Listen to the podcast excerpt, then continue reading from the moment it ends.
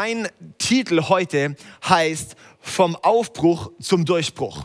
Vom Aufbruch zum Durchbruch. Und das ist ein Thema, wir sind aktuell in der ganzen Predigtserie Hashtag Jesus 2020, da geht es in allen ICF-Kirchen. Äh, aktuell haben wir quasi, nutzen wir die Vor-Osterzeit, vor lauter Corona, vergessen wir ganz, dass es eigentlich gerade eine Vor-Osterzeit ist. Und es ist immer eine sehr besondere Zeit. Weil es ist eine Zeit, wo wir ganz bewusst uns auf Gott fokussieren wollen, auf Jesus fokussieren wollen.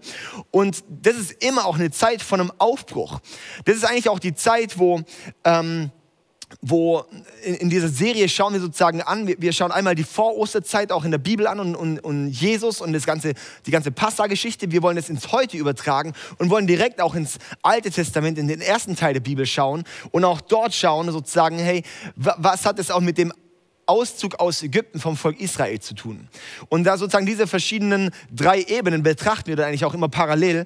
Und, und heute möchte ich ganz bewusst einen Fokus setzen auf das Passa. Das Passafest ist ein jüdisches Fest und es ist damals entstanden, als das Volk Israel 430 Jahre in Gefangenschaft in, in Ägypten war, in Sklaverei war. Und dann hat Gott gesagt, so ich, ich ich hole euch jetzt dort raus. Und es war ganz kurz vor dem Durchbruch. Die waren 430 Jahre in Sklaverei und dann hat Gott, eigentlich Gott hat schon vorher, bevor sie überhaupt dort reinkamen, schon versprochen, hey, ich habe euch ein Land versprochen, wo ihr sein werdet. Und dann sitzen sie dort 430 in Jahre in Sklaverei und fragen sich dann bestimmt, Gott, wo bist du?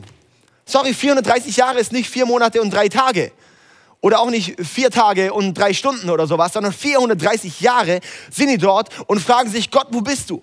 Gott, wo bist du überhaupt? Und es ist sehr, sehr, sehr speziell, weil ich merke, wir sind heutzutage auch oft in dieser Zeit, wo wir Gott fragen, Gott, wo bist du? Und die Sache ist die, du wirst einen Durchbruch erst sehen, wenn er da ist. Du wirst einen Durchbruch erst sehen, wenn er da ist. Du gräbst und gräbst und gräbst und gräbst und du wirst den Durchbruch erst sehen, wenn du wirklich durch bist. Und genau so war das dort auch. Das Passafest war quasi in der Nacht von der Vorbereitung. In der Nacht, bevor Gott das Volk befreit hat. Sie wussten nicht, ob es wirklich passiert. Gott hatte schon acht Plagen geschickt gehabt. Die neunte Plage, die Dunkelheit, da war diese Nacht gerade drin. Und in den ersten acht, neun Plagen hat, hat der Pharao nicht reagiert. Er hat irgendwie gesagt, ja klar, ihr könnt gehen und dann doch nicht. Das heißt, sie wussten nicht, bringt es gerade was, was Gott dort eigentlich macht. Und das, und, und sozusagen das Passa, das war direkt am Abend vom Durchbruch. Das war quasi die Vorbereitung vom Durchbruch. Genauso ist es bei Jesus, die Vorosterzeit. Jesus, wo er das letzte Abendmahl genommen hat, das war genau der Abend vorm Durchbruch. Der Abend vorm Durchbruch, wo seither die Menschheit nicht mehr dasselbe ist, auch wenn es vielleicht nicht in dem Sinne sichtbar überall ist. Aber seither gibt es eine Lösung, die es nicht gegeben hat vorher. Und da möchte ich ganz kurz die Bibelstelle vorlesen in 2. Mose, Kapitel 12, Vers 8 bis 11. Und da könnt ihr gerne auch eure Bibel mit rausnehmen, weil ihr sitzt alle daheim, ihr habt alle Bibeln. Wenn du keine Bibel hast, schreib uns. Ähm, wir schicken gleich den Link auch unten rein. Da kannst du uns schreiben, dann schicken wir dir gerne eine kostenlose Bibel zu. Würde uns freuen. 2. Mose, Kapitel 12, Vers 8 bis 11. Und dort heißt es, Sie sollen das Fleisch über dem Feuer braten und noch in derselben Nacht mit bitteren Kräutern und ungesäuertem Brot essen. Ihr dürft das Fleisch nicht roh oder gekocht essen, brate das Tier samt seinem Kopf, seinen Beinen und seinen Innereien über dem Feuer. Das ist ein bisschen eklig. Ähm, die Vegetarier unter uns, die bleiben bei den Kräutern. Lasst nichts bis zum nächsten Morgen übrig, sondern verbrennt die Reste. Beim Essen sollt ihr für die Reise angezogen sein, eure Sandalen an den Füßen und euren Wanderstab in der Hand. Esst es in Eile, denn es ist das Passa des Herrn. Und ich möchte da jetzt ein bisschen reinschauen.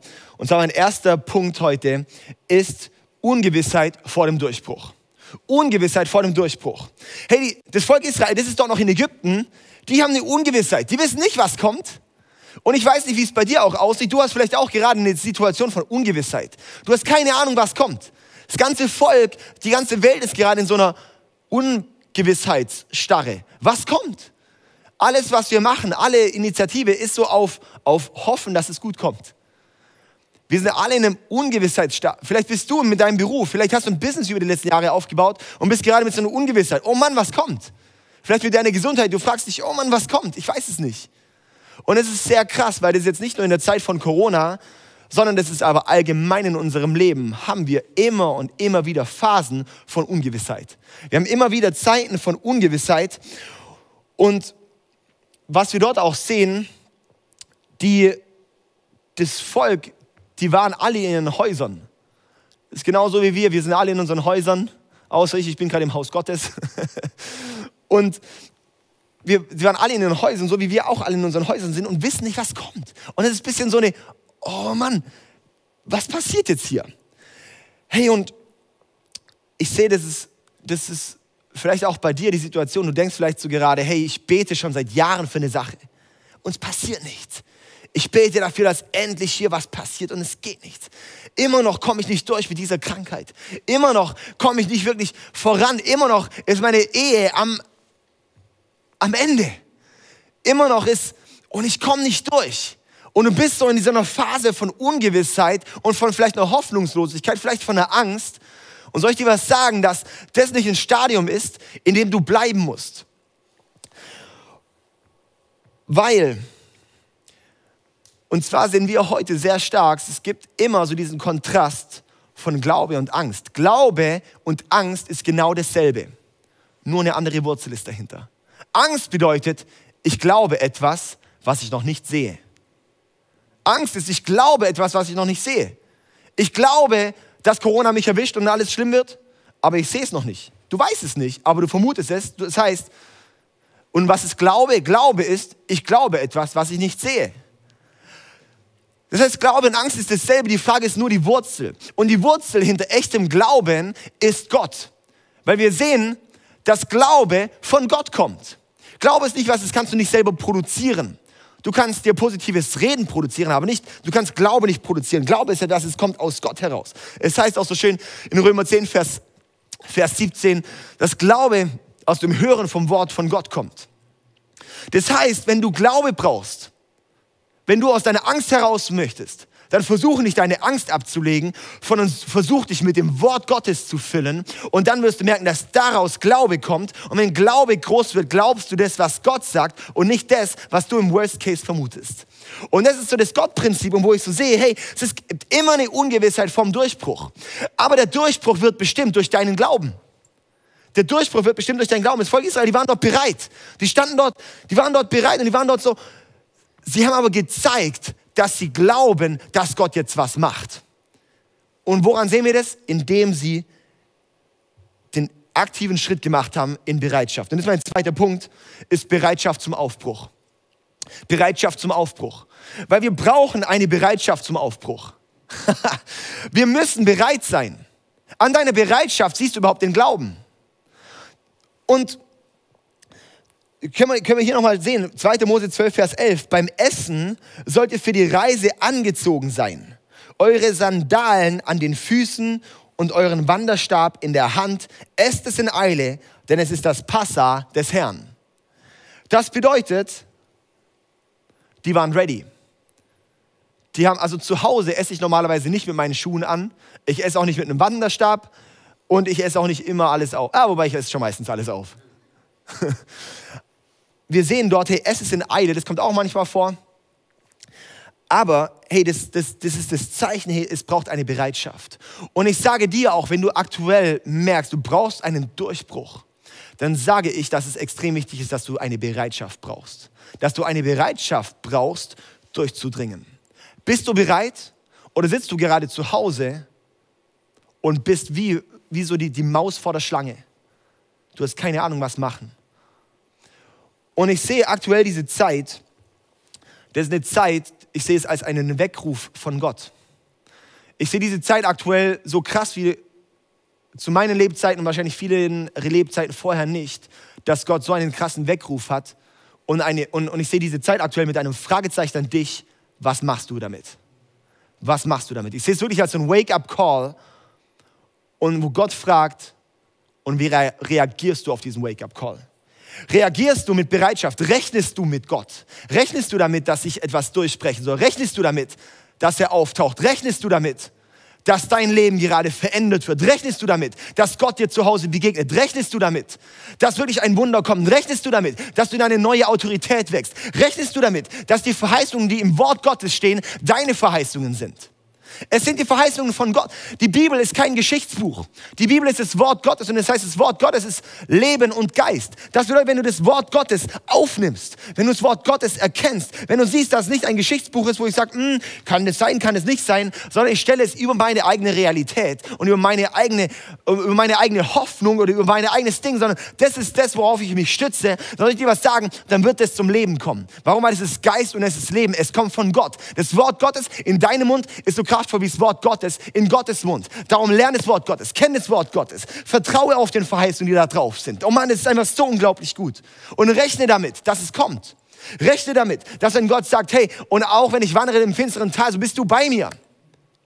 Dann nimm diese Verse und nimm sie als deine Hoffnung. Nimm sie als dein, nimm sie als das, worauf du stehst. Bist du bereit? Bist du bereit? Und ich sehe, diese Zeit ist so, so eine wert und, wertvolle und wichtige Zeit von der Frage, Gott, wie bist du bereit? Es ist eine Zeit aktuell, wo alle möglichen Götzen erschüttert werden. Alle Götzen, die wir haben, werden erschüttert. Deine Freundeskreise, deine Familie, dein Haus, deine Existenz, deine Nahrung, sogar dein Kack-Klopapier. Das wird alles erschüttert. Du fragst dich, kann ich mir morgen noch meinen Hintern abwischen? Das heißt, alle einzelnen Götzen, die werden gerade erschüttert. Und die Frage ist einfach der, wie reagierst du da drauf? Es zeigt sich in dieser Zeit, wenn du gerade mit Hoffnungslosigkeit bist, zeigt sich, dass jemand anders Gott war in deinem Leben und nicht Gott dein Leben war. Es braucht in dieser Zeit, wo Gott fragt, schau, vertraust du, dass ich dein Gott bin? Oder war deine Existenz dein Gott? War dein Job dein Gott? Vielleicht ist gerade eine Zeit, wo man Gott den ein oder anderen vom Beruf plötzlich in die Berufung führt. Du hast vielleicht gedacht, hey, come on, ich bin hier der Big Boss. Plötzlich merkst du, wer eigentlich der Big Boss ist. Und es ist aber so wichtig, diese Zeit, und ich merke, hey, Gott, Gott nutzt alle Zeiten und denen, die Gott lieben, dient alles zum Besten. Das bedeutet die Frage, wie gehst du gerade in diese Situation hinein? Liebst du Gott? Dann wirst du sehen, dass dir alles zum Besten dient. Dann wirst du sehen, was Gott daraus machen kann. Die Frage ist, was ist deine Perspektive in dieser Seite? Bist du gerade bereit? Hast du eine Bereitschaft zum Aufbruch? Bist du bereit? Hast du wie so die, die Schuhe geschnürt? Hast du, bist du ready? Und das bedeutet auch, hey, wie gestaltest du aktuell deine Zeit? Wie gestaltest du deine Zeit? Zeig mir deinen Kalender und ich sag dir, wer du bist und ich sag dir, wer du wirst. Du wirst mit Gott nicht tiefer kommen, wenn du nicht Zeit mit ihm verbringst. Wenn ich mit meiner Ehefrau keine Zeit verbringe, werden wir nicht enger zusammenwachsen können, sondern es wird sich immer mehr distanzieren. Wenn ich mit meinen Kindern keine Zeit verbringe, werde ich irgendwann nur noch irgendwie ein Versorger, aber nicht mehr der Papa. Es braucht diese Zeit. Ich merke es immer so krass, auch wenn ich meinen ganzen Tag einfach nur mit meinen Kindern habe. Ey, spätestens am Abend bin ich der Superheld für meinen Sohn. Der redet manchmal im Schlaf und er redet dann immer Papa, Papa, Papa, aber nicht so jämmerlich, sondern so freut sich dann und verarbeitet dort seine Sachen drin. Genauso ist es quasi, wenn wir Zeit mit Gott verbringen, dann wirst du nach schon einem Tag wirst du merken, wow, es zieht dich so krass rein. Und du wirst merken, dass alles anders wird. Die Frage ist nur, wie gestaltest du deine Zeit? Darum haben wir aktuell auch diese Angebote, wo wir jeden Abend Programm bieten. Das heißt nicht, dass du immer da sein musst, aber das ist einfach schon richtig nice Angebote. Das heißt, wie lässt du dich bauen? Wie gestaltest du deine Zeit? Liest du, liest im Wort Gottes zur Zeit? Wie reagierst du? Wie gehst du um mit deiner Zeit? Wie gestaltest du deine Zeit? Wie gehst du in die Fülle hinein, die Gott hat? Ich sehe, aktuell ist auch eine Zeit, da trennt Gott die Spreu vom Weizen. Weil es gibt die Christen, die ständig nur im Konsumentenmodus waren und bleiben werden. Und das Problem ist, wenn du nicht mehr konsumierst, dann, bist du, dann, dann wirst du komplett ab, ab, ab, abdriften. Und es gibt die anderen, die merken so, okay, wow, um was es eigentlich geht, was ist eigentlich eine Tiefe. Und ich sage dir eins, mit Gott Zeit zu verbringen, ist das Wertvollste und Schönste, was es gibt. Ich habe ich hab gestern zum Beispiel ich war am Morgen irgendwie voll gestresst, ey, einfach, ey, einfach viele Dinge und so weiter. Und dann, und dann ähm, hatte ich mit meinen Kindern äh, Zeit verbracht. Es war, es war cool, aber da haben beide rumgeschrien und sowas. Und es war so, wow. Ich habe gemerkt, hey, ich bin wie so aufgewühlt. Dann irgendwann ist mir so ein Schreier mal rausgekommen. Da habe ich gemerkt, jetzt muss ich keinen Sport machen, sondern ich muss Zeit mit Gott verbringen. Und dann bin ich, habe ich einfach Zeit mit Gott verbracht. Ich bin dann rausgegangen, einmal auf eine Bank und habe dort mal Gott gesucht. Und es war so krass. Ich habe gemerkt, ist da für mich effektiver als Sport. Es war für mich so viel krasser, weil ich habe gemerkt, dass was in meiner Seele passiert, dass was in meinem Geist passiert. Und diese Zeit mit Gott, dieser echte Gott, dieser erlebbare Gott, der steht dir zur Verfügung und er sagt, hey, ich möchte mit dir leben, ich möchte mit dir laufen. Die Frage ist, möchtest du mit ihm laufen? In dieser Zeit aktuell, ich sehe viele Menschen sind fragend auch nach Gott. Warum sind auch sehr viele heute hier reingeschalten, die einfach so sagen, hey, ich bin gerade echt suchend. Was hat es vielleicht mit diesem Gott auf sich? Soll ich dir sagen, hey, dieser Gott, der liebt dich. Und das, was wir feiern, auch mit Ostern, das, da feiern wir nicht irgendein Osterfest, Osterhase, irgendeinen alten Schinken, sondern wir feiern dort, dass Gott dich so sehr liebt, dass Gott selbst Mensch wurde. Und das war Jesus. Und Jesus ist auf diese Welt gelaufen als perfekter Mensch. Und soll ich dir was sagen? Dich trennt von Gott deine Fehler, deine Schuld. Die trennt dich von Gott. Darum kannst du hier in keine Beziehung mit Gott laufen. Und dann wirst du auch, wenn du stirbst, auch nicht zu Gott kommen. Das ist eben der biblische äh, Grundvoraussetzung. Du musst perfekt sein, um zu Gott zu kommen. Das schafft keiner. Und dann hat Gott gesagt, schau, ihr könnt diesen Fehler, ihr könnt es nicht reinmachen, sondern ich selber werde Mensch und ich laufe auf diese Erde und ich gehe für deinen Tod, lass ich mich stellvertretend kreuzigen, gehe ich stellvertretend in den Tod. Und nimm damit die Schulden auf mich. Und quasi damit Gott plötzlich für die Schuld bezahlt, für die Fehler bezahlt, wo eigentlich deine Ergebnis die Trennung von Gott wäre. Und es ist als Angebot da und sagt, hey, möchtest du mit mir laufen? Darum feiern wir Ostern. Darum hängt überall das Kreuz. Das Kreuz ist nicht irgendwie ein Symbol, sondern das ist da, wo die Möglichkeit für dich gegeben wurde, jetzt in eine Beziehung mit Gott zu treten. Und es ist einfach so unglaublich stark, wirklich in diese Beziehung mit Gott zu treten. Und ich möchte dich dazu ermutigen, dass du heute diesen Schritt machst, zu sagen, ja, und ich möchte mein Leben diesem Jesus hingeben. Jesus, ich danke dir, dass du für meine Fehler an dem Kreuz bezahlt hast. Und hier ist mein Leben. Hier sind meine Fehler. Danke, dass du das bereinigst. Und danke, dass ich dann, ich werde zwar noch in Fehlern immer wieder machen, aber danke, dass mein Zustand neu ist. Danke, dass ich in, in, in, in, in einer in der, in der Liebe und in der Verbundenheit mit dir laufen kann und dass ich das Vertrauen habe, selbst wenn mich Corona erwischt und ich sterbe, ich komme zu dir. Und das ist die Gewissheit, die wir haben durch Jesus, wenn ich mein Leben diesem Jesus anvertraue. Das ist einfach so kraftvoll. Wow. Und mein, mein, mein dritter Punkt ist Abbruch, Aufbruch, Durchbruch. Abbruch, Aufbruch, Durchbruch. Für einen Durchbruch braucht es erst vorher einen Aufbruch. Und für einen Aufbruch braucht aber zuerst auch einen Abbruch. Es braucht einen Abbruch von was Altem. Für einen Durchbruch braucht es immer einen Abbruch. Ich muss immer etwas auch aufhören, um aufzubrechen. Ja zum einen ist immer auch gleich ein Nein zu was anderem. Dass ich an diesem Ort bin und Ja sage, bedeutet, ich sage Nein, gerade irgendwo anders zu sein.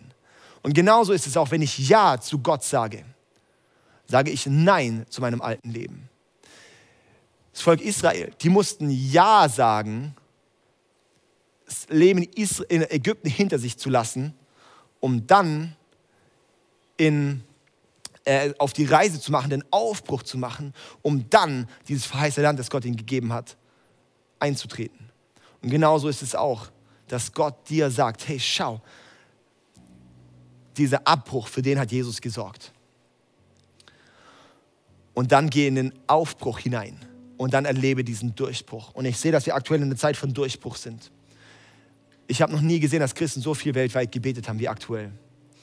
Abends im Instagram sieht man einfach nur Story nach Story nach Story nach Story, wo alle möglichen Leute einfach irgendwelche Gebetssessions machen. Soll ich uns was sagen?